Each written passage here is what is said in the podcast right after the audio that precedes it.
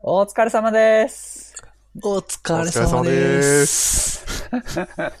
えー、皆さん、美味しい魚見つけましたか？この番組は、オンラインコミュニティデベロッパス JP 周辺にたむろする野良猫エンジニアたちが、近頃流行りのテック系ポッドキャストを魚に話す番組です。えーデベロッパース JP は、えーフリーランスや小さな会社のエンジニアが集ってワイワイワイワイしている Slack のことです。えーこの番組の感想やリクエストは、ハッシュタグ、シャープノロキャストまでお願いします。はい。あ、寺田です。杉です。はい、宮本です。はい。はい。はいはい。というわけで。今日もやっていきましょはい、やっていきましょう。う。ノロキャスト。はい。はい。はい。で、出囃子は？何話しますか？最初は、新しいポッドキャスト見つけたよ。新規調達のコーナーですか？イェーイ。新規調達の。はい。なんかラグがあるのかな？うん、まあ、大丈夫かな？僕は滑ってるのかな？どっちかな？よし、行こうか。じゃあ、新規上達は今週は？えーっと、3つ。ははいい。キャキャストフォーファン。うんってやつです。はい。1個目。で、はいこれは、えーっと、なんだっけ、入江開発室って知ってますか？皆さんご存知ですか？知ってます。福岡僕はあんま知らないで。す聞いたことあるだけ。福岡に住んでる入江さん。僕もあんまり聞いたことあるくらいで。なんかオンラインサロンですよね。コミュニティですよね。そう。うん。なんか僕もあんまり知らないんですけど、個人開発じゃないな、えっと、自宅開発をやめてサービス開発で食っていくぞ感のある人たちが集まってる 感のある人。なるほど。サロン、サロン、オンラインサロうんうん。ン。で、これ後ほど、あれで取り上げます。はい。はい。魚として。はい。おなるほど。で、もう一個が、僕これまだ聞けてないんですけど、かかききけけってやつですね。いいけこれは、えっと、いつから、今年の4月からやってたけど、観測できてなかったやつですね。うんうんうん。なんか、面白そうなことを話してます。えざっくりどんなことなんですか？え、なんかゲストの方を呼んで、その人と、なんかテック系の、なんか VMware とか、まあでもたまに NSX とかもあったけど、ニコチンとかもあるし、Android とかもあるし、うん。YouTube ライブとかもあるし、まあなんか、まあその感じ、ほうんですね。ガジェットとかアプリとかの、アプリ、ネイティブアプリの方、ことの方が多そうな雰囲気だけど、VMA もあるしな。まあ、うって TikTok 感じですね。ますだ見れてないです。うんで、次が、カッパーは IT 界隈を覗きたいっていう、なんか大学生がやってるやつ。うんこれまだ2話しかないね。うん。2エピソードしかないかなうん。新規調達ですね。取れたてほやほやな感じがします。なるほど。ピチピチの。うんピチピチの、しかも大学生。いいっすね。はい。そんなところですかね。なるほど。ありがとうございますで、ここでは上げてないんですけど、なんか、僕、その基本最近は新規のポッドキャストを探すのって、全部もう、あの、なんだ、 Overcast でやってるんですよね。はいうんうんうんだけど、あの、アップルの公式の iPodcast アプリ、うんうん。あれで、えっと、このポッドキャストを聞いてる人はこれもおすすめみたいなやつが結構、なんか知らないやつをサジェストしてくれてることに最近気づき、うん。え。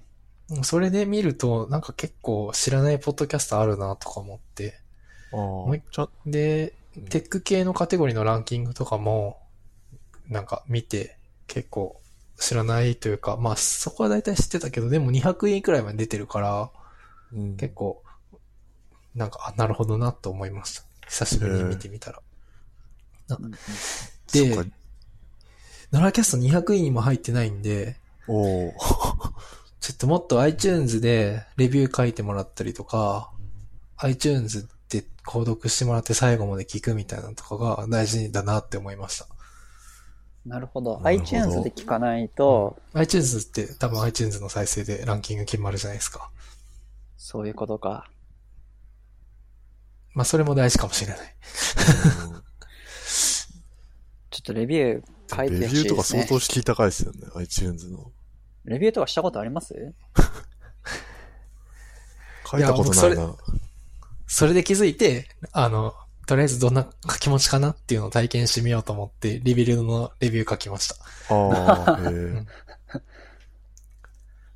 えー、え。なんか、バックスペースは結構昔、そのレビューを毎回読むみたいな B サイドかなんかでやってましたよね。あ、そうなんですね。うん。へー最近やってないけど。へー知らんかレビューを結構なんか。なんだろう。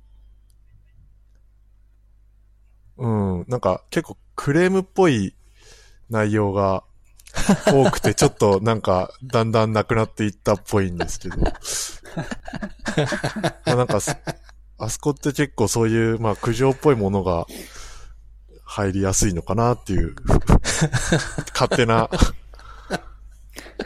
思い込みですけど。に、レビューだから一応、なんか、文句を言いたくなる人たちがつけることがあるのか。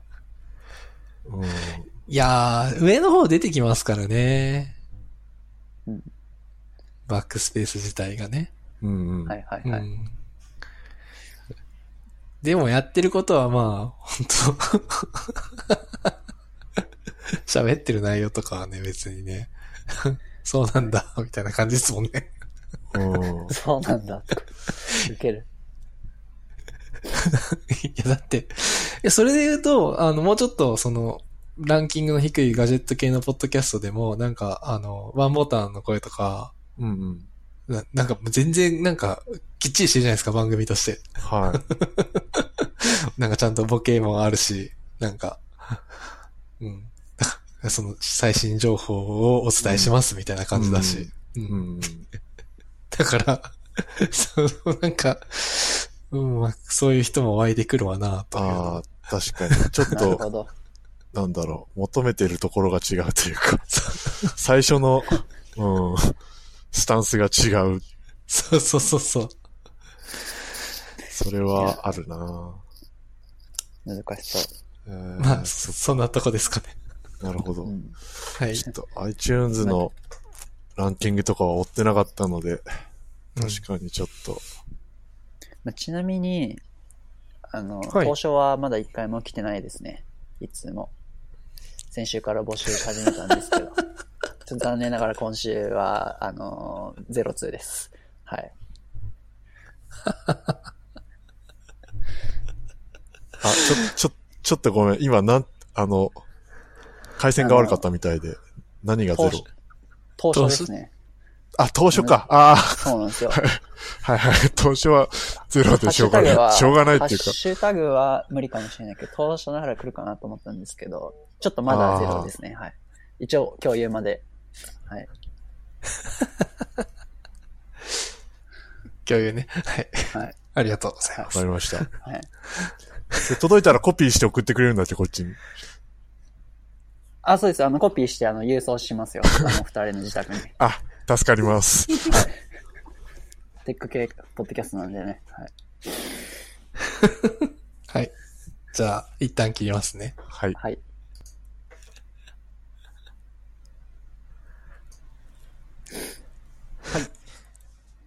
じゃあ、しょっぱなの魚なんですけど、えーっと、キャストフォーハンっていうさっき、新しい新着の魚で紹介した、えーっとうん、ポッドキャスト。はい。で、えっと、全部聞きました、僕これ。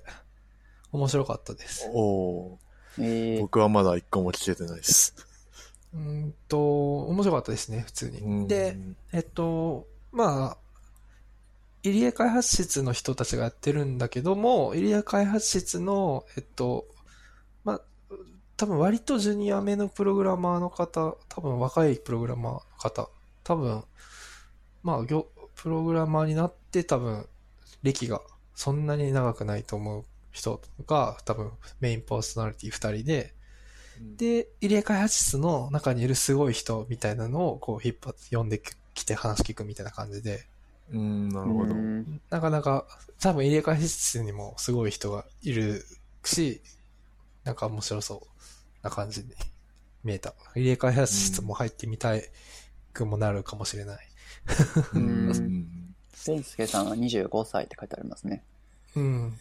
多分ずっとエンジニアじゃないと思いますよ。その、あの、中学生の時からプログラムやってますみたいな感じではない気がする。うん。多分、まあ、もともともう一人の方文系だ、文系というか営業から、か経理かなん。かそっちからなったとか言ってたかな。うんちょっとは定かではない。適当なこと言っちゃってるかもしれない。頭の中にこんがらがって。パーソナリティが2人いるってことですね。そうですね。うんうん、そのうちの1人がっていうことですね。そうですね。うんなるほど。で、えっと、まあ、じゃあ、オンラインコミュニティ、オンラインコミュニティの話をちょっとしとくと、はい。なんか、その、うん、僕も結構、こう、なんだろうな、えっと、中途半端なアウトプットに対して、こう、イラッと来てしまいがちなんですけど、なんか、聞いたとかになんか適当な記事があって、その参照元が何かわからないけど、とか、個人の感想なんだけど、その感想は一般的ではなかった。確実に、えっと、なんだろうな。誰かから聞いた話を言ってるとか、もしくは自分で確認せずに言ってるって思われるようなことが書いてある記事とか結構あって、うん。なんか少なくとも、なんか、こういうのを動かしましたとか、なんかこういう風に作りましたとか、だったらいいんですけど、なんか、うん、このライブラリーはこの辺が微妙だと思いますって言って、それはどこを読んだん、そう言ってんのかなみたいな。そんなうん記事あります？ありますいや、あんま？ありあいや、あるんですよ、それが。あるんですよ。えああるんですよ。で、それ別になんか、あの、ランチで話してる分にはいいんですけど、うん、なんか、多分、コメントとかついちゃうと思うんですよね。聞いたとかだ、なんか、なんでとかって、まさかりが飛んでくるってやつで。ー、まあそういう記事のがなんか、コメントはつきそうな気がしますよね。そう。あと最近、怪怪文書とか流行ってるじゃないですか、なんか。これからはいはは、なんだっけ、PHP はやるべきです。でしたっけ？なんだっけ ?C 言語か JavaScript をやるべきです。でしたっけ？はいはいはい。そういうのもあったじゃないですか。はいはないん。か、めっちゃバズって消されるみたいな。うんそう、なんか結構そういうのがなんかたまにあってというか、まあ、なんかライブラリの名前で検索した時とかに、まあ、なんか、どれも僕の欲しい情報じゃないってなった時に、もう Google が苦し紛れに出してくる情報の中にそういうのが紛れたりすると、いや、うん、違うんだよな、みたいな。ちょっと、もともとこう情報が見つからないから、イラッと、あの、ググってるのにさらにイラッとするみたいなことがあったりとかして。まあでもそういうのって初心者とかやりがちじゃないですか、普通に。だから、おおらかな心を持たなくちゃいけなくて、多分僕も。はい。はい。アウトプットせっかくしてくれてるんだから。うん。うん。で、今のインターネットってそうやって失敗体験を共有できる心理的安全性のあるコミュニティがないっていうふうに、あの、エンジニアリングマネージャー F FM、EMFM うん。の、えっと、アフターショーの3で言ってて、うん。なんかう、んうん。すぐこう、失敗事とかを共有すると、なんか、なんでそんなバカなことやってんのみたいなうんことになって袋叩きになるみたいなことが、うん。まあ多いだろうなと思ってて、うん。で、それの世の中にこう、オンラインサロンとかオンラインコミュニティってめっちゃハマってて、さらに、ポッドキャストっていうのが、その、ちゃんと興味持ってき、その文脈も把握して聞いてくれないと伝わらないから、うん。はい。さらに合ってて、めっちゃうん、こう、このキャスト4ファンが面白いのはそこなんだろうなと思って。ああ、なるほど。うんで、多分おそ、おそらく D、えっ、と、ノラキャスト面白いと思ってくれてる人たちも多分、で、それって、それが面白いのはデベロッパーズ JP があるからだと思っていて、うん。なんか、その安心、心理的安全性があるコミュニティの中から生まれてくるポッドキャストっていうのは多分すごい面白いコンテンツになっていくんだろうなってのが個人的な感想。うん。多分、今、あの、運営者ギルドがやばいことになってるんで、オンライン、ね。人が多すぎて、多分、なんかそこからも何かが生まれそうな気がする。うん先週確か新着で、先週じゃない、前回、えっと、新着で紹介した、ポッドキャストの中に、あの、はいインフラ勉強会の多分コミュニティが出てきたポッドキャストがあって、うんうんうんうんうん。なんか、おそらくこの辺の、なんか、からいいコンテンツが発信されていくだろうなっていう可能性を感じています、今。でその、まあ、ある種限られたうん。領域範囲にしか見られないコミュニティうん、うん。うん。が、でのアウトプットがそういうとこにつながってくるってことですか、面白いそアウトプットに。うん。うん。失敗しても許されるから、どんどんアウトプットを頑張ろうとするから。うんそれ、は中途半端なアウトプットをパブリックに出しちゃうと杉さんに叩かれちゃうからってこと？あ、そうそう。だだけど、そう、それって、その、求めてないんですよね。なんで僕がイラッとするかっていうと、そんな、そんなお前の勉強ログみたいなのって思っちゃうんですよね。それがインターネットなんじゃないですか、でも。うん、でもその人のこと知らないからだと思うんですよね。その、いな、その、違うことを探してたのに、検索結果にそれが出てきてなんか違う、全然違うっていう思っちゃうのって、その書いてる人のことも知らないし、はいはい。けどもしそれが知ってる人が書いてるんだったら、なるほどねとか思るかもしれない。うーん。し、その、なんだろうな、多分その人、僕が宮本さんのブログを読むときって、宮本さんがどういうことに興味があるんだろうと思って多分ブログ読むんですよね。だからそれが間違ってるとか間違ってないとかどうでもいいんですよ。うん。けどそれを公開した時点で僕を知らない人にとっては意味がわからない打文が書いてあるってことになるじゃないですか。はいはいはいはい。それをじゃあ限られた中だけで投稿するとそれはそれでまたそれからの先はないからどこかでパブリックにしないといけないですよね。しないといけないというか、まあ、その、うん、なんだろうな。あんまり、うそう、なんか、えっと、はあの、は、なんて言うんだろうな。例えば、ポッドキャストってハテブされても、なんか叩きにくいじゃないですか。うん。なんかハテブで、こいつこんなこと言ってるって言って、あんまなりにくいじゃないですか。それって叩くコストが高すぎるから叩きにくいと思うんですけど、うん。はいなんか、そう考えると、その、この人たちが喋ってるから聞きたいと思ってる人たちが聞いてくれやすいから、うんその、なんだろうな、面白く撮ってくれるというか、まち、その、僕らが 正しいこと言ってるかどうかとか、ジャムスタックの M なんだっけって言っても別によくて、うん。うん。っていう、まち、まあ正し、うん、っていうこなんだろう。とが言いたい。まあ、まず、でも、普通に記事にするよりも、同じ内容であっても、うん、うん音声ファイルにした方が、まず届く人数が少なくなりますよね。だからそこは、、良し悪しで、うん、うんっていうのは、まあ、さっき宮本くんが言ってたのも多分そういうことで、閉じたコミュニティにするっていうのは、まあ、届く範囲を限定するっていうことで、まあ、音声ファイルで発信するっていうのも、同じように届く範囲をげちょっと限定的にするっていう、そうですね。うんうんまあ、それによって得られるもの、まあ、その炎上しにくいとかっていうメリットもあれば、うん。うん。逆に、まあ、まあ、拡散されづらいとかはありますね。そうですね。うんでもそれって本当にすごいんだよって、すごいことなんだよ、それって、ただ、ポッドキャストで話してたことが、それめっちゃすごいことですよねってなった時に、うん。目をつけてくれてる人は目をつけてくれてるので、うん。うん。その次に進めると思うし。その、無駄な、その、なんていうんですかね、その、まさかりを飛ぶ脅威を減らすことができてるなって思うんうですよね。ん。それはオンラインコミュニティもそうだし、ポッドキャストもそうだし。うんうん。そうですね。そこの部分は確かに。うんなるほど。なんで、なんか、はい。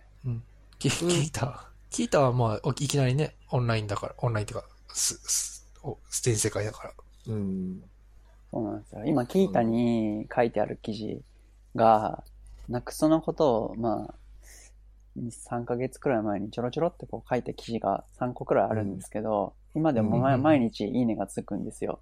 う。うんんで、中身がちょっと間違ってて直さないとと思ってるんですけど、て テンションが上がらなくて直せなくて、ちょっとどうしようって思ってるんですよね。で、これは、あの、ナクストのマジプロの人たちから見たら、これはもう怒られちゃうなって思いつつ、それを訂正できてない自分がちょっと悲しくなりつつ、まさかりでも飛んでこないですね、まだ。え、それってどういう、あの、図が間違ってるってやつではなくて？そうそう、図が間違ってるやつ。ああ、まあ、そんなに、そう。みうんなあんまそこは気にしてないのかもしれないし、まあ、それぐらいだったらちょっと図間違ってますって一言書いとくだけでいいんじゃないかな。あ、一応テキストで一言書いてありますテキストで書いよね。あ、書いてあったっけ？図は間違ってるんですけどってなんで貼ってあるのかみたいな気はしますけどね。ああ、じゃあそれで、きみんな納得してるんじゃないかな。そういうことか。うん。で確かになんか最近僕もなんかなくすと検索したりすると宮本くんの記事に毎回ぶち当たるっていう。へえ。うんそうなんですよ。WP なくすとで調べると僕の記事が一番上にヒットしてくるんですよ。まあ、それはね聞いたら、や、やってる人少ないかもしれないうんけどあ、やってる人多いのかな？わかんあ、で意外ワードプレスは意外と需要あります。ううんん僕はワードプレスは入れずに、なくすとのエラー文で毎回え、僕ので、出て、僕のでも記事3個ぐらいしかないですよ。うん。で、多分そのエラーについて書いてる日本語の記事が他にないんじゃないのかじゃあもっといっぱい書いていくか。な。いや、すごいなと思ったけど。うん。なるほど。まあ、アウトプットはした方がいいですよ。うんうん。ししないよりは。うん。でも、杉さんみたいに、こんなん書いてんじゃねえよって言われちゃう恐れがあるんですよね。なんだろうな、ぼ多分、その選ぶに関してなんか書いてあっても別に文句は言わないと思うし、僕が本当嫌なのは、その、自分の体験がログになってないやつとかが嫌なんですよね。自分の体験がログにな、体験からログにしてるとかだったら全然いいし、このライブラリ使ってみましたとかでも、まあ全然問題ない。うん。いや、ドキュメント見りゃわかるじゃんとか、そういう問題で起こってるんじゃなくて、うんなんて言うんだろうな、そう。うーん、だから、言い方ですよね、その、言い方っていうか、その、うん、し言い方、ケツ、うん、要出典ってやつですよ。だから、要するに。ウィキペディアでいうところの。うん。なるほど。この状態で実行してエラーが出ました、調べました、こうでした、解決しましたは全然いいと思うんですよね。うん。うん。そうですよね。わかんない。杉さんが 見た記事がどんな記事だったのかが。あんまり今聞いててもそんな記事に当たることは個人的にはうん。ないですが。なるほど。うん あるんだよな。俺だけかな。いや、でも、あの、わかりますよ。あの、Rails のドキュメントが、あの、10番目に来てるじゃないですか。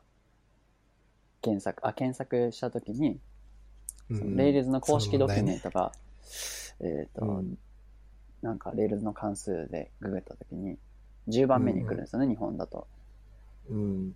あれ何の関数だったっけな？ああなんかの関数で調べると。まあ、僕がとりあえずリン link to っていうヘルパーがあるんですけど、それで試してみたら、10番目でしたね、公式ドキュメントが。うん。うん。まあ、それほどまでにまあ公式ドキュメントをみんなこう、あんまり読んでないのか、まあ、公式ドキュメントがもっと頑張れっていう話なのか、ちょっとわかんないけど、うんなんかよくわかんない記事が上に来ちゃいますよね。えー、 link to 今僕調べたら、普通に1番目と2番目に出てくるけどな。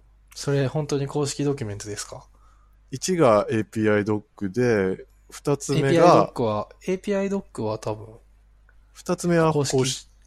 公式じゃないと思います。API Ruby on Rails.org がはい。公それが、式です。それが2番目ですね。じゃあ2番目ですね。あれ、それ以外は出ないでいいです。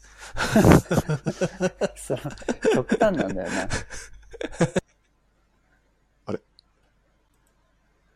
あれ、もしもーし。はい、もしもし。はいはい。今切れちゃいました？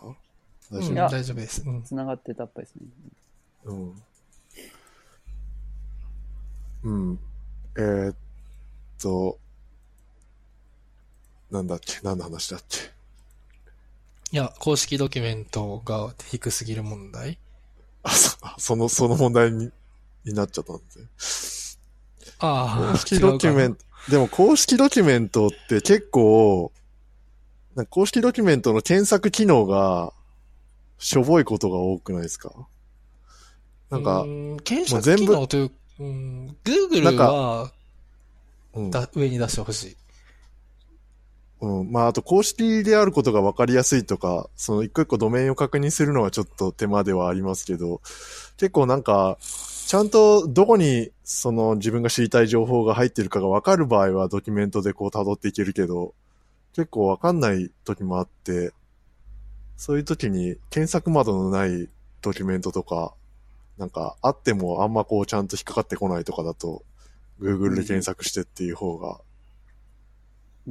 で、まあ普通に、あの、 Stack Overflow とかの方で解決しちゃうとかっていうのはあるなっていう。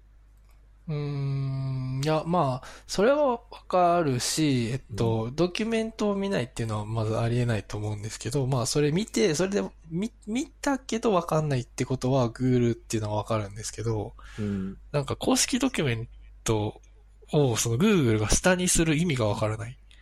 ああ。そ とにかくそれ、僕が思ってるのは。うーん。それは何なんですかね。毎回、公式ドキュメントクリックとかしてても、多分人によって違うんでしょうね。うん、違うと思います。うん僕、リンク2で検索したら僕は上の方に出てくるけど、プライベートブラウザーでしたらどうなります？プライベートブラウザーで1 9番目だったんですよ、この間。1、2、リンクトゥねえわ。1ページ目にない。1ページ目から消えた。あ、一番下にありますね、1ページ目の。1あ、マジか。。あ、じゃあ9番目だ、9番目だ。うん。9番目10の個。目かな？どれが公式でしたっけ？api.rubyonrails.org。API. あ、2番目にあんな、プライベートブラウザで。ああ、じゃあまあまあ、まあ、場合によるんですね、じゃあ。まあでも僕はその一番上じゃないの時点でもうわかんないです。意味が。うーん、まあそこは。この一番上のこの API ドックってやつ何なんですかね、これ。Rails 4.2.7までしかないんですよ、この、このサイト。めっちゃスパムなんですよね、僕からすると。これは厄介ですね。うん。で、でも、初心者の人とかは、なんかググったって言って聞いて、ああ。その、みみ公式ドキュメント見たって言ったら、このサイトとか貼ってきて、それ4.2.7って書いてあるしって思うんだけど、でも、初心者の人はバージョンとかいろんなこと考えなくちゃいけないから、うんそこまで考えられないじゃないですか、そのバージョンとかまで。考えられない。で、でも公式っぽいし、これ、なんか、うん。厄介。で、なんか、ダクダク5号はい。一時期使ってたんですけど、あんま変わんない気がした。ダクダク5か。ダクダク？ダックダック5。検索エンジンですよ。うん、うん。ダックダック GO。うん初めて聞いた。あこれ広島さん、うん。N, N さんがよく言ってる。N さんお気に入りの。ああ、あれね。はいはい。うん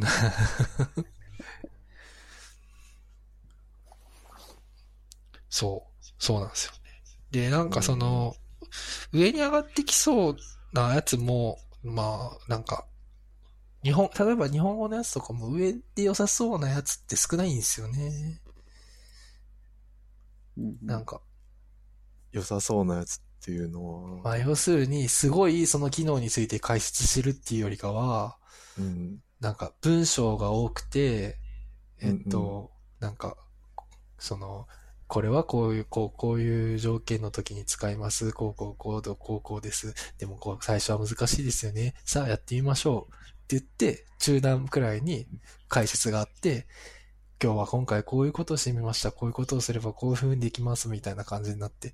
いや、それって産業で終わるんだけど、みたういな。ーん、すごい初歩的な内容ってことですね。それはあるな。うん。なんか、それって、でも、SEO 対策するんだったらそういう風な記事作るなって僕も思うし。うん。すごい浅く広くいろんなことそうをそうそうそうそうそうそうそうそう。てか、文字数がまあ多い方が多分いいだろうし、そのう、ん。スクロールされていく方が、答えが下にある方が滞在時間も伸びるし、うん。とかなんか、いろいろ、ね、思ってしまうわけですよ。うん。え、これは、これはだから、さっきの失敗体験の話とはちょっと違うってことですか？いや、そうですね。それ、で、で、その、そういう 風に記事を書いていこうとすると、自分の思ってることを適当に書いた方が、うん。その SEO 対策にはなるわけですよ。さ間違ってっても、はいはい。あやふやな根拠でも、はい。ウェルクと一緒ですよね。ウェルクの時の問題と一緒ですよね。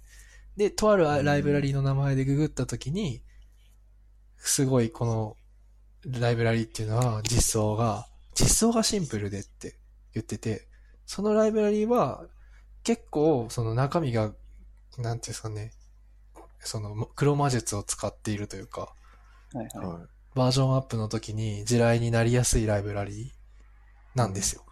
うんうん。けど、なんかすごい中身がシンプルでおすすめですみたいなことを書いてあって、いや、中身がシンプルですって、それは何を、どこの、どのコードを読んで中身がシンプルですって思って言ってるんですか？みたいな。それ一般論とも違うし、っていうのに対してはこう、イラッときますね。はいはいはい。い。うん。まあ、それは、ありますね。うんで、それが上の方に来ちゃうっていうのが、やっぱその今のその SEO を、そのプログラミングドキュメントとしてググるときに、ちょっと全然ダメだなって思う、Google がダメだなって思うところではあったりしますけど。うんで、入っなるっていう角度から入ってきた人は、まあ僕はいい人だからそういうちょっとイラッとするだけですけど、もうこの記事を燃やしてやろうっていう気持ちに多分なると思うんですよね。そんなに、そんなになる？うん絶対ならないでしょ。わかんない。え、炎上芸人の気持ちがわかんないからわかんないですけど、炎上させる。いやー、そこまでの、なんだろう。なんかちゃんと目的意識があって探していて、だからイラッとするんだと思うんですけど、うんうん。そそういう人がわざわざそういうところに情熱を燃やさずに、そういう人はもうなんか、別のところで そうな気がする。そっか。多分暇な人。で、それで、それがハテブの上とか出てくるとまずいってことですね。うん。その話で言うと。うんうん。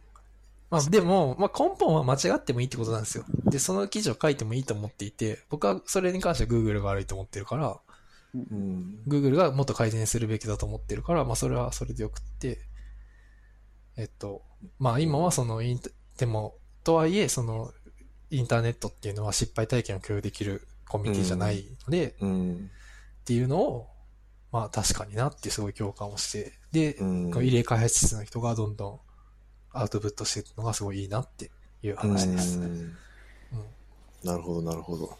確かに。うーん。まあ、ちょっと内容に全然触れられなかったけど、いいっか。内容は聞いてくださいっていう感じですよね。そうですね。エピソード2が僕はすごい良かったです。えっと、えー川、川地です、川地さんか。川地さんって人が、うん。えっと、なんか、もう起業していらっしゃる方で、えっと、アプリを作ってるらしいんですけど、なんか、うん勉強の仕方とかが、なんか、ま、半年？プログラミング経験半年とかなんですけど、もうアプリリリースしてるんですよね。すごっ。その、その、なんか勉強の仕方とかがすごい参考になって、実際その人がやってるのって学習のためのアプリを作ってるんですけど。すごいそれが面白かった。testing effect っていうのを初めて知って、 testing effect？ほえーうん。なんか、テストすることが一番、その、身につく。うんうんうんアウトプット、本読む、例えば本読んで、えっと、本の内容を質問されて答えるみたいなことが一番、その記憶、長期記憶とかに定着しやすいらしくて。ああ、高校生の頃になんか質問し合うと覚えれるみたいな、問題出し合うと覚えれる的なやつですか？ああ、そうかもしれない。違うか違うか。いや、そう、でもそう、そうそうそう。でもそう、そうかも、それもそうかもしれない。うんうん。ちょっと詳しくはわかんないですけど、その、しそういう法則があるから、なんか、ただ単に本読んでても意味ない、意味ないじゃないけど、えっと、意味はあるけど、うんその、そういう問題を解くっていうのはすごい大事みたいな。うん。大体、あの、そういう本とかの問題みたいなのあるやつあるじゃないですか。なんかちょっと技術書とかだと。うん。大体飛ばすから僕ダメだなと思って。思いました。うん。確かに。まあ、よくあるフォーマットですよね。一章の終わりとかに問題とかあるけど、もう、なんかもう、俺高校生じゃないし、それいいわって思って。あ確かに今あの DJP の中であの、うん読書会やってるじゃないですかはい。うん。でそれでやっぱり会話しながらあのやるのと後で動画聞くの一応録画していてそれを後で聞けるようにしてて一応追うようにしてるんですけど、全然やっぱり頭の入りが違いますよね。あのえ、それは参加した時の方が、そうそうそう、会話しながら、ここってどうなんですかね？みたいなのとかをやっていると、理解しようとするから、全然入ってくる度合いが違いますね。うん。ああ。そうそう、思い出した。で、この人、その、めっちゃ賢いなと思ったわけですよ。その、はい。ね賢いって、その、なんていうの、勉強ができるというか、うんうん頭がいいという、なんかいう意味ですごいなって思ったんですよね。はいはい。で、えっと、僕、とある知人を思い出して、えっと彼今起業してるんですけど、えっと、大学は理系の大学院に行ってたんですけど、えっと、まあ、研究室で、生物系の研究室ってなんかもう超ブラック企業みたいな体質で、うん。なんかうん生物系の実験って培養とかがあって、なんか深夜の何時間とかぶっ続けでやんなくちゃいけなくて、うん。なんか何時間後とかにこう、その培養の結果がどうかっていうのを必ず確認しなくちゃいけないんですよね。うん。なんかもうそれは超ブラック企業。性質上しょうがないんじゃないですか。そうそうう、ん性質上しょうがないんだけど、もう基本的に研究室に泊まり込みなんですよ、だからみんな。はいはい。うん。で、そういう、なんかはちゃめちゃな生活をしながら、さ半年か3ヶ月かちょっと忘れましたけど、で、あの、し新卒でその内定もらってた会社で必要だからって言って、社会保険労務士ってあるじゃないですか。はいはいはあれ、普通大体3年くらい勉強してみんな受かるんですけど、3年とかうん2年とか。それを 半年で受かったんですよ。い。へえ、すごい。半年とか3ヶ月とかで。はい。で、そいつの勉強方法がまさにそれで、普通って僕が勉強するんだったらまず参考書全部読んで、うん、で、それから問題集とか思うじゃないですか。はいそうじゃなくて、問題集をやりながら、問題集とは違う範囲を参考書で読みながら、違う範囲を読むんですか、違う、違う範囲を読む。問題全然違う範囲を。うん。全然違う範囲の問題をやりながら、それぞれ、参考書と、えっと、問題集と、あと DVD があったらしいんですけど、DVD を並行して全部やるって言って、うん。やったらしいんですよ。じゃないと間に合わないし、それが一番短期的に定着しやすいって言って、えーなるほどなと思って。うんうーんえっと、それは、並行してやることが、そう、問題集を最初から解くっていうのは多分いい、いいんですよね。おそらく。理解してない状態でも、そうそうそうそうそう。そもそもこの最初に書いてある文字なんだ、意味なんだみたいな。ね。まあ、その、最終的に解かなきゃいけないのが問題集と同じだからってことかな。テスト。まあ、それもあるけど、そのテスティングエフェクトって意味では、テストされるってから、ああ、そうだったんだってなることの方が、多分、その、記憶に定着するってことなんじゃないですか、だから。うーん。なるほど。うん。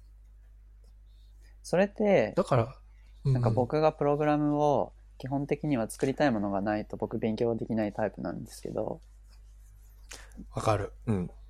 で、まあ、これを作ろうと思って、などういうライブラリがあるかなとか、どういう実装方法があるかなとか、どういう技術があるかなみたいのを調べて、あ、こういう時にこれ使うんだ、みたいな風に、基本的には全部勉強してるっていうか、勉強しようと思って勉強してないってことですよ。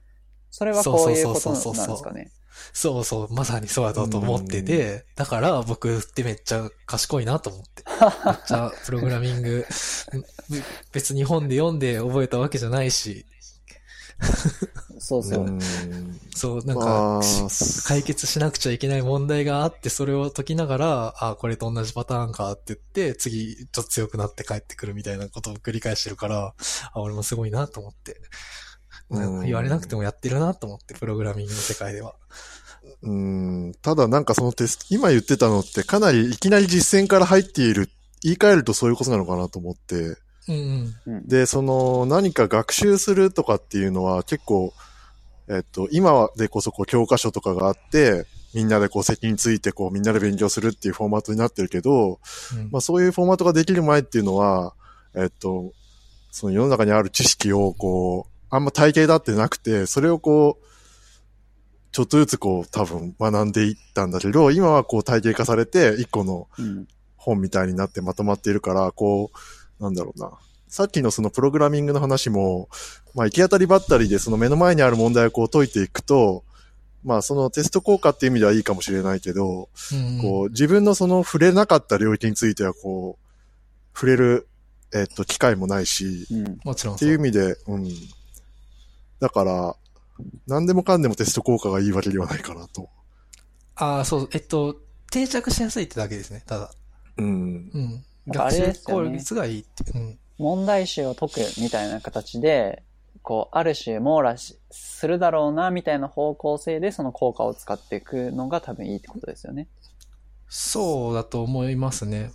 今僕もき機械学習の勉強とかちょっとしてるんですけど、やっぱ本書いてても全、本読んでても全然何も入ってこなくって、うんでもやっぱそのちょっとコード立ち上げて、あ、あコードじゃない、ターミナル立ち上げて、こう、こうこうこうって言って、なんかやってたりとかすると、やっぱ、うんうん。で、その、理解できるというか、うんう。んうん。なるほどって思える。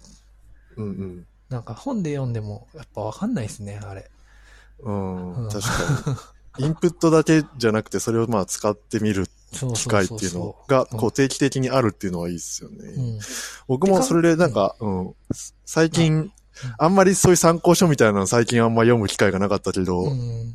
最近、一番最近読んだのが、あの、若葉ちゃんのなんだっけ、Google Analytics 本みたいなはいはい。やつが、まさにこういう風になってて、一章終わるごとに最後、えっとなんか、消耗みたいなのがあって、うん。まあ、4択みたいな簡単なやつで。うん。で、まあ、大体簡単なんだけど、一個間違えたりすると、あ、なんかそこにこう、そこはより理解が深まったというか、うん。ううん。そういう体験があったなと思いましたね。うん。だからまあ一応や、ちゃんとやってみるっていうのはすごく効果的だなっていうのは。で、その川地さんが作ってるサービスは、本の問題を出し合えるサービスなんですね。えー、まさにそのままな。うん、そうそう。だからその若葉ちゃんはちゃんとついてるからいいけど、そういう問題が。うん。この本にこう書いてあったけど、これってどうやりますですかみたいなのを、なんか、その、普通の本を読んだ人たちで集まって、問題を作り合えるみたいな、っへ答ええ、なるほど。てサービスなんですけど、まあ、うんそれはすごいいいと思うんですけど、まあ、ちょっといろいろ、アイデアというか、その学習目線ではすごいいいけど、まあ人がうん問題出したいかっていうとまた別の話だったりするから、うんその辺でちょっと今考えてるって言ってましたけどね。うん。でも、なるほどと思って。うんまあ そんな感じで、そんな感じで、めっちゃ長くなった。なるほど。じゃあ、じゃあ、一回、はい。はい。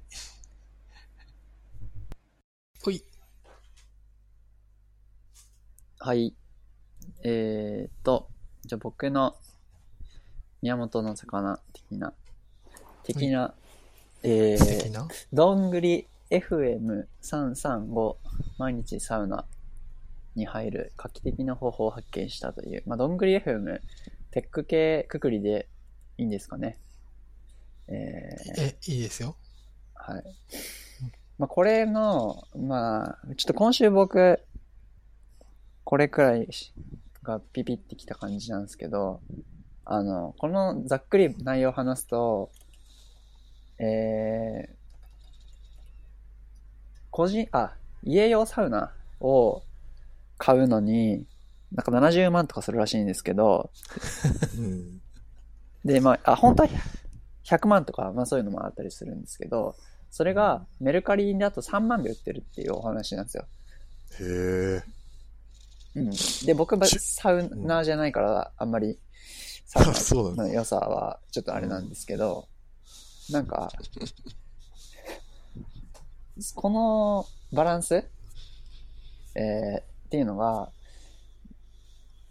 サウナって、まあ、これもき聞いてもらえば同じこと言ってくる言ってくれてるんですけど、サウナ途中でいらなくなるじゃないですか。買ったものはいいけども。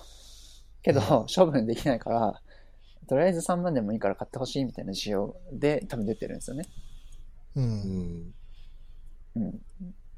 で、世の中に、ちょっとこういう、あの、いらなくなったでかいものいっぱいあるんだろうなと思って、うんう。んうん。なんか、今僕、家に住んでる、あ、住み始めたんですけど、普通のことで家に住み始めたって。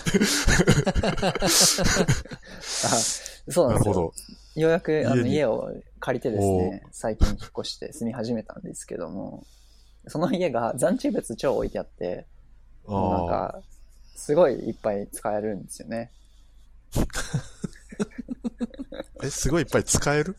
そうそうそうそう。洗濯機とか、ああと、なんかあの、あ。あ、使えるものが残っているそうそうそうと。ああ、それはすごくいい。うん。そうそう。まあこれはちょっと種類が違うけど、まあ世の中には、そういうめっちゃ高いけれども、なんかサウナみたいな安くなってるものがいっぱいあるなと思って、うん。まあそれを探したいなっていうような話です。それを探したいなっていう話。うん。でも本当そうだよね。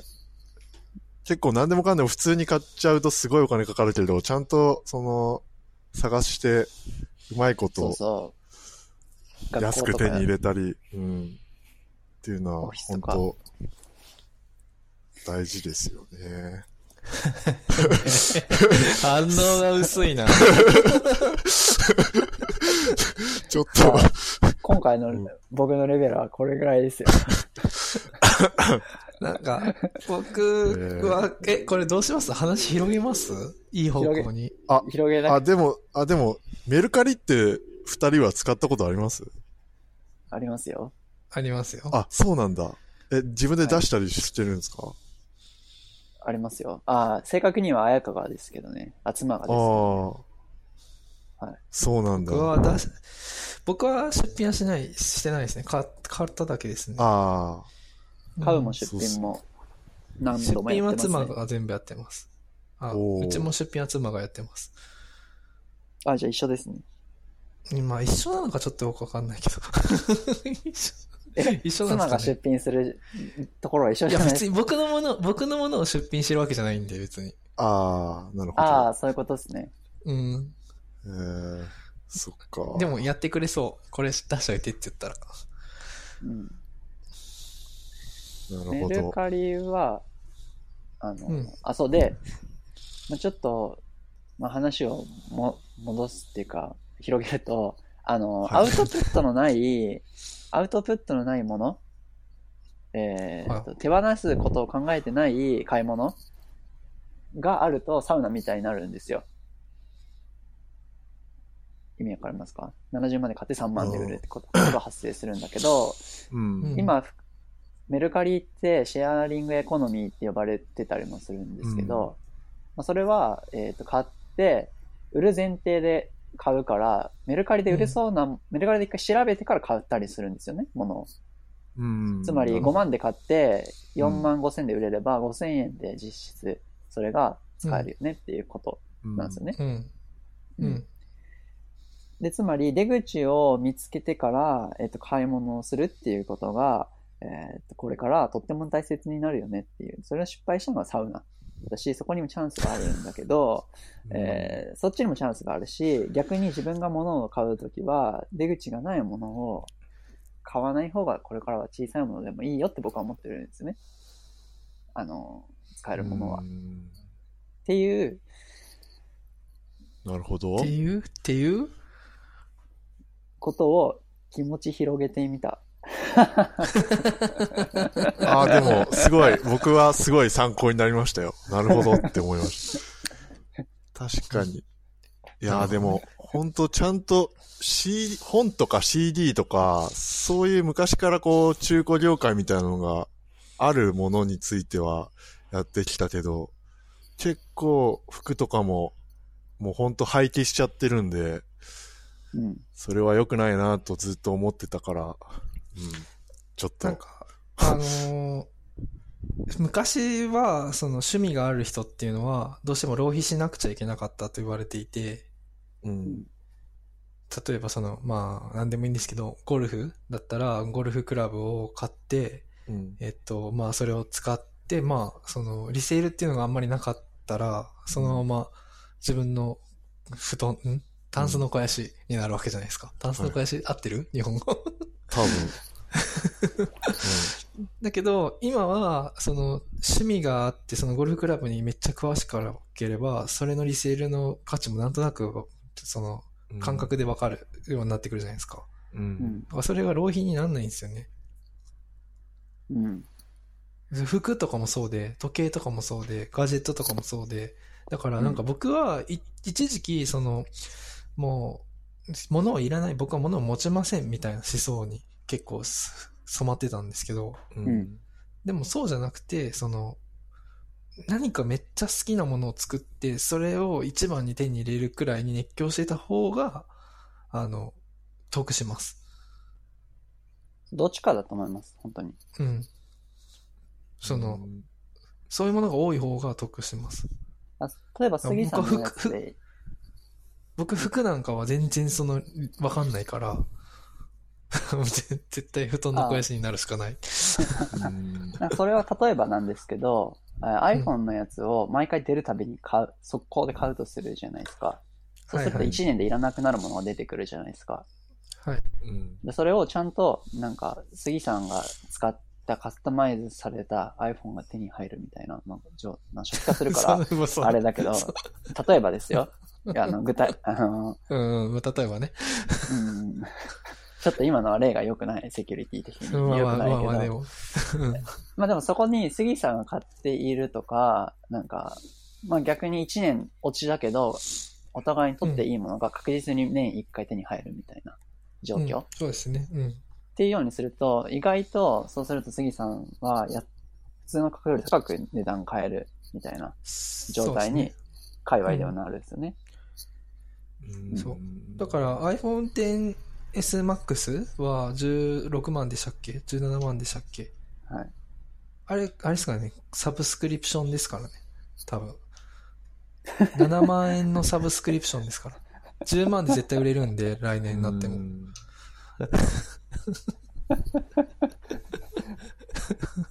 あれは年間7万円のサブスクリプションサービスなんで、iPhone っていうのは。そういう意味で言うとね。サブスク、サブスク、サブスクなんですか？あれは。月、え、月額払いににしてるいや、年間です。年間。年間。うん。うんまあでもそれが一番安い論はありますよね。そうそう。あ、それも、そういうふうに、ちゃんと買ってくれる人がいるのを見越して、買ってくれることを見越して、うん。やると、意外、あの、全然安く、ものが使える。で、そうそう。本当に、そういう感じで、あの、アウ物を所有するときはアウトプットを意識すると、とてもいいんじゃないかなっていうのをサウナの話を聞いて、サウナが圧倒的に全く逆の例だなと思って。うん。でもまあ、あとは、その、所有しているって思わない方がいいかもしれないですね。あ、そう、そうすると大事に使うじゃないですか。そうそうそうそう。うん。ああ、なるほど。だって売らないといけないから。うんうんうん。自分のものだから存在に扱うっていう、その精神のおこがましさに気づくかもしれないですよね。うん。うん。うん。そう、例えば、あの、オーストラリアでハイエースを、まあ、約100万円で買って、まあ、約80万くらいで売って、20万円くらいで僕は6ヶ月住んでたってことなんですよ。うん。それはすごいよ、本当本当すごい。まあ、ちょ、あ、そうか、ちょっと補足すると、まあ、うん半年くらいくる車に住んでたんですけど、僕と妻が。うん。まあ、うんそれをは本当にすごい。うん。20万円くらいで、あ、100万で買って80万で売ったから20万円くらいで済みましたね、みたいなお話なんですけど、うん。まあ、それはやっぱり、あの、売るって決まってるから、オーストラリア出るときに。うんうん。ちゃんとメンテしますよね、車を。ちょっと怪しい音が出るあと、中見るし。その、あ。それ、車に関してはね、それ、あの、その気持ちなくてもちゃんとやるかも。うん。いや、そんなことないですよ。いや、おかしい。音出たら見るでしょ。いやいや、あの、ちょっとした、シュシュシュシュシュシュみたいな、ちょっとした音とかが、あの、いや、車でシュシュシュシュって出たら、ひょっとしたら事故るかもしれないから見るよ見ない見ない。過去の車はもう見てないんですよ、僕は。もう何も見ない。えーで、すぐ壊れる。あと普通にバックミラーぶっ壊したりとかしてたからなんかちょっと、大事になってたのかがよく不可抗力ですか？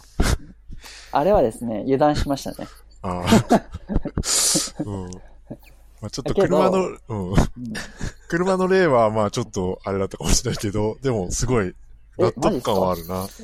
めっちゃ丁寧に乗ってたんですよ、本当に、あの車は。僕のな中で。僕史上最高に丁あ、寧に乗ってうん。た。あ、そうね。うんまあ、なるほど。いや、まあなんかその、うん、杉さんが車はどっちにしろちゃんとやるだろうっていうのも納得だし。うん。まあでもその、アウトプットを見据えた、えっと、購入と、うん、その、借りてる、所有してると思わない方がいいっていうのは、すごい僕的には今、二つすごい、いい話が聞けたなと思いましたよ。そう。ちょっと僕に欠けてた、その、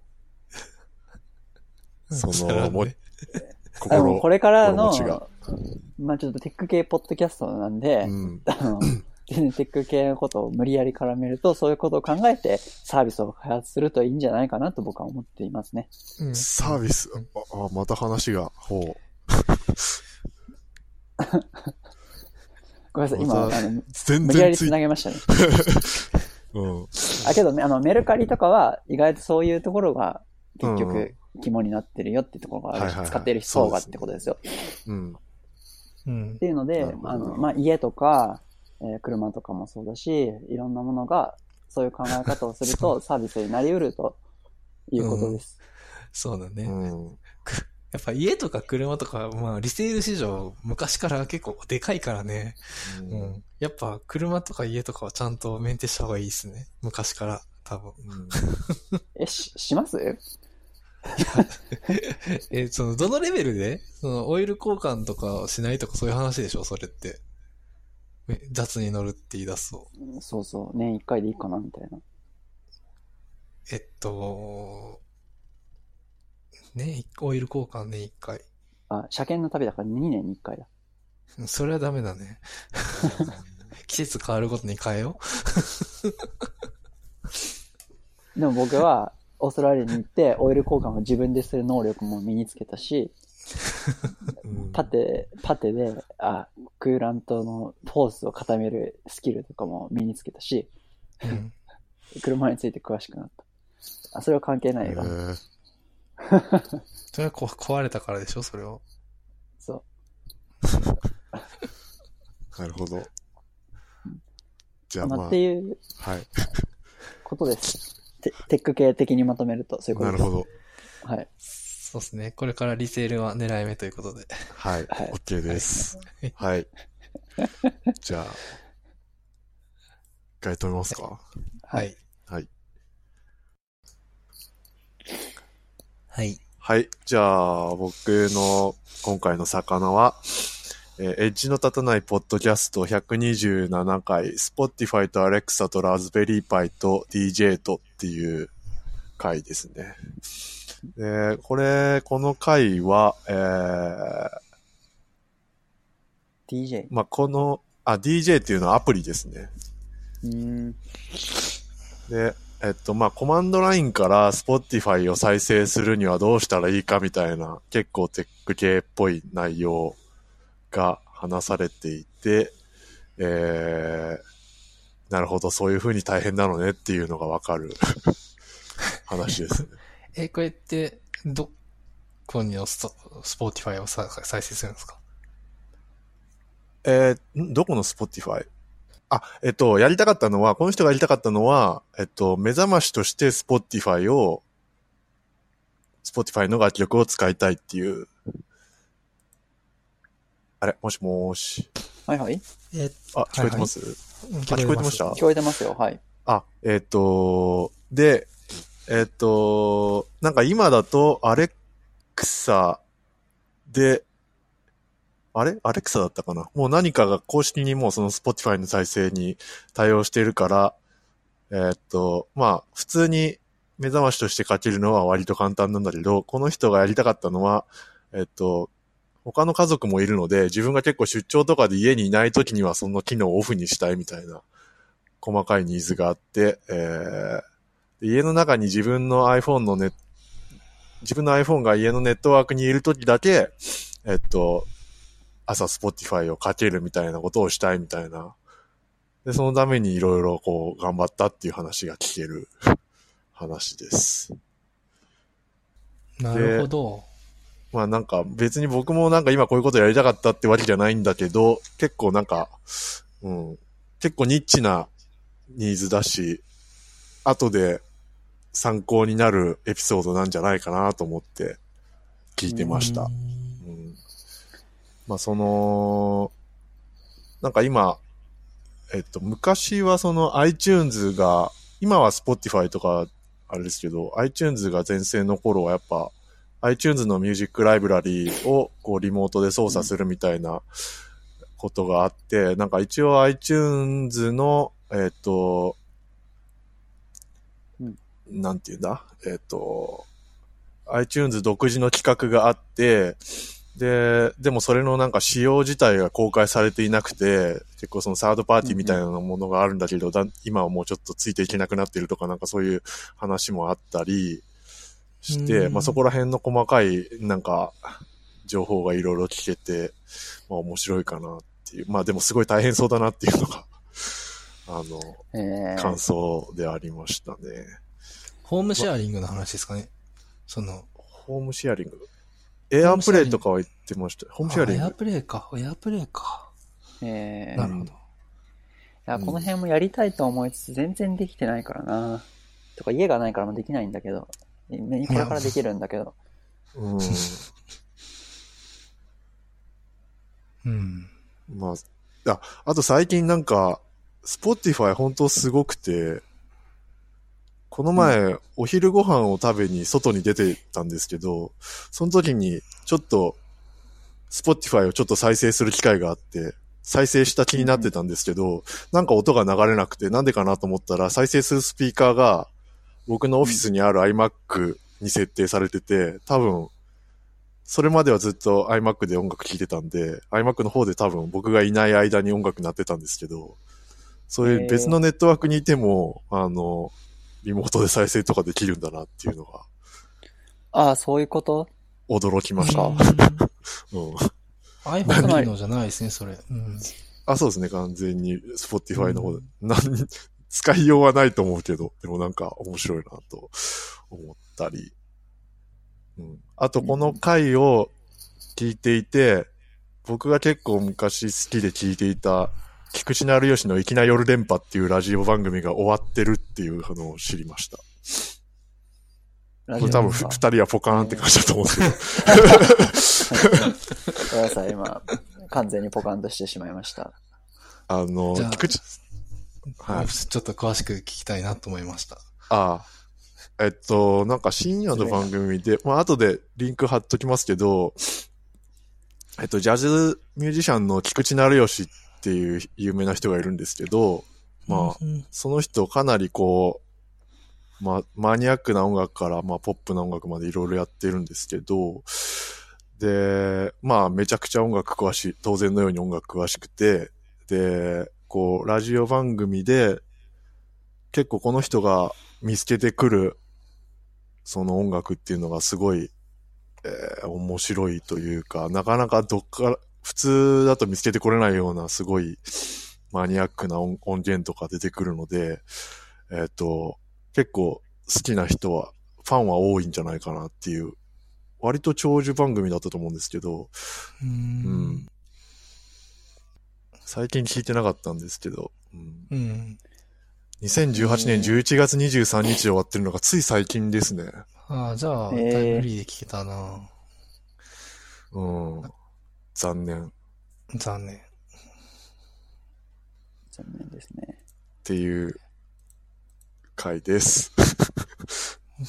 えーえっと、それは、えっと、エッジの立たないラジオで知ったあ、んですか言ってたんですよ。はい。この、いや、えっと、違いますね。いきなり夜連覇は昔聞いてたんですけど、で、このエッジの立たないポッドキャストでも、この MC の人が結構音楽詳しくて、なんかうん多分聞いてたみたいで、うんえっと、最近終わって残念ですね、みたいな話をしてましたね。へえ、えーそうなんだ。はい。というわけで、なんかはい。どうなんですかね？家の中のネットワークの話とか、なんかもっといい感じにしたいですけどね。うん。ネットは音楽とか、どうですか？その、スピーカーとか。この間リビルドとかでも家にサーバーありますか？とかって言って、うんない人多いみたいな。最近はない人多いみたいな。僕も、僕も今はないなと思って。うん、うん確かにないな。昔はあったけど。それ何に使うんですか？え、SSH で外から繋ぐんですよ。ああ。で、どうするんですか？まあ、本番にはもちろん使えないので、普通に。普通に、あの、サーバー運用、予行演習みたいな感じですね。うん ヘロック、ヘロックでいいんじゃないとか、そういうことは言っちゃダメなんですね。当時もヘロックはあったか、でも、えっと、まあ、Ruby 動かしたいんだったらそれでいいですけど、Ruby とか PHP とか Python とか、なんかまあ、いろいろありますけど、その、Linux サーバーっていうものを学習するためにも必要だったりとか、うんあとはその、家で家庭用の DLNA でしたっけあの、オーディオの環境とかうん。作るやつ、LD、DLNA でしたっけ？なんだっけ？うん。忘れたけどはい。そういうやつとかをさせたりとかして、音楽機器とお話しさせたりとか、カメラとお話しさせたりとか、まあ、そういう、なんですかね。えっと、外から家のプリンターを起動したりとか、うん。まあ、はい。それヘロクじゃダメじゃないですか。確かに。確かに。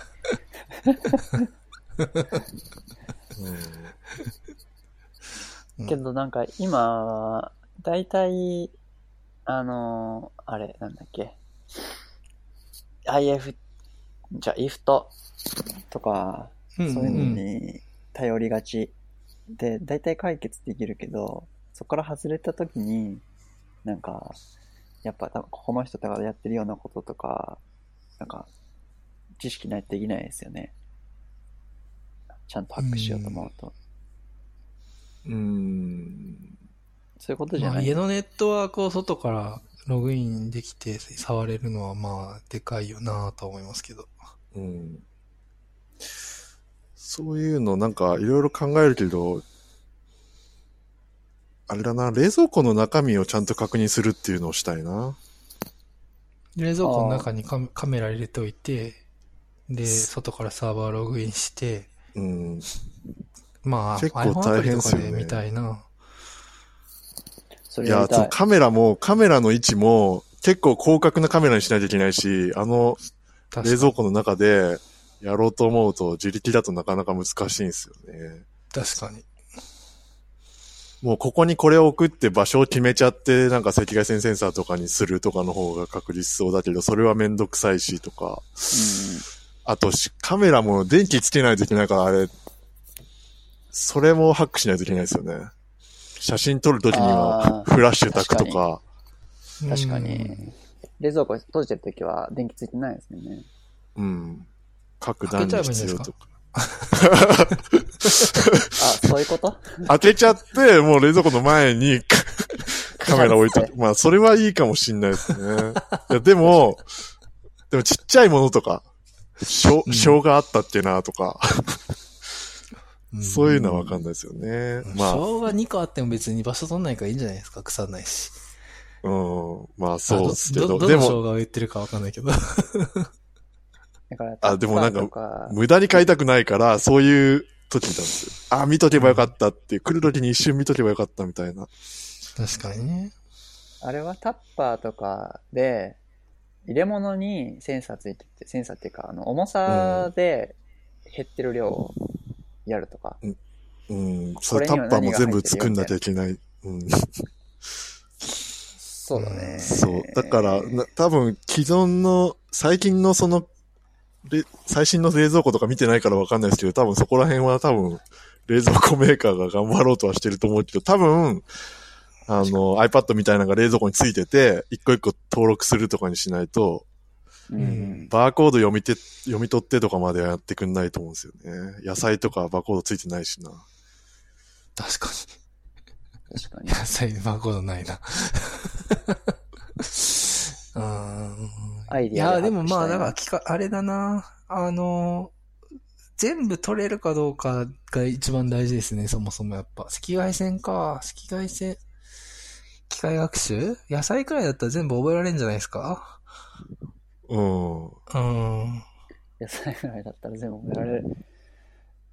本当かな？え、全部、バターピン映ちゃんと映ってて特徴がまあ分かればいけそうな。っていうか自分が見れればいいですよね、瞬時に。写真別に学習して教えてくんなくても写真さえ見れれば、自分家の冷蔵庫の中身は自分が一番知ってるから、うん。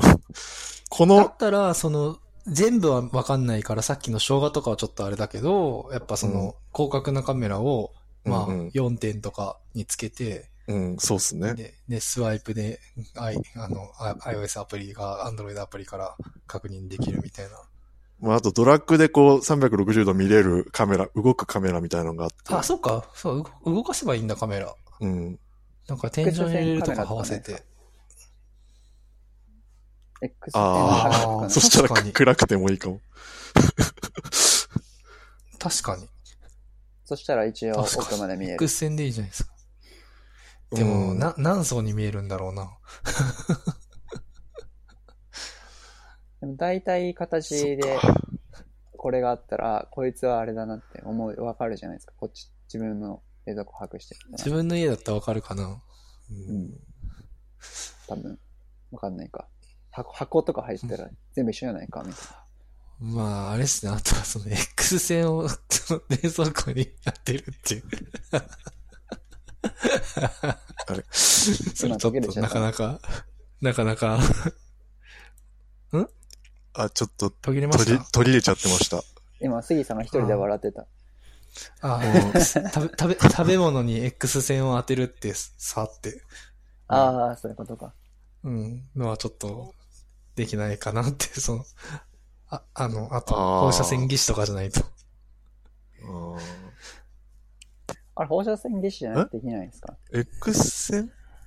あれ赤外線カメラって言ってませんでした？さっき。ごめんなさい、X 線で僕言いましああ。X 線、赤外線は寺田さんが言ってたやつで、X 線は宮本さんがやったやつ。うん。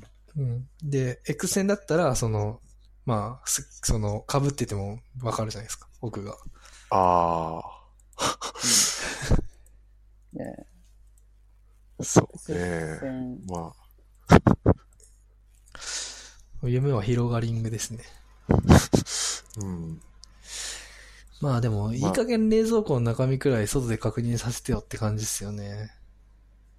うん。うん。まあ、家型、家にロボットが1体いれば、なんかルンバみたいなやつがこういろいろ何でもやってくれるようになれば、まあ、開けて写真送ってって言えば、済みそうですね、本当に。そうですね。冷蔵庫開けてカシャってやってくるわけですもんね。うん。確かに。ペッパーくんが。ペッパーくんがいれば。うんまあ、そんな感じですかね。うん。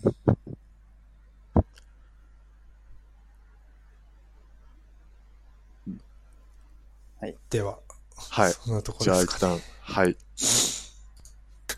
ノラキャスト第13回をお聞きいただき、ありがとうございました。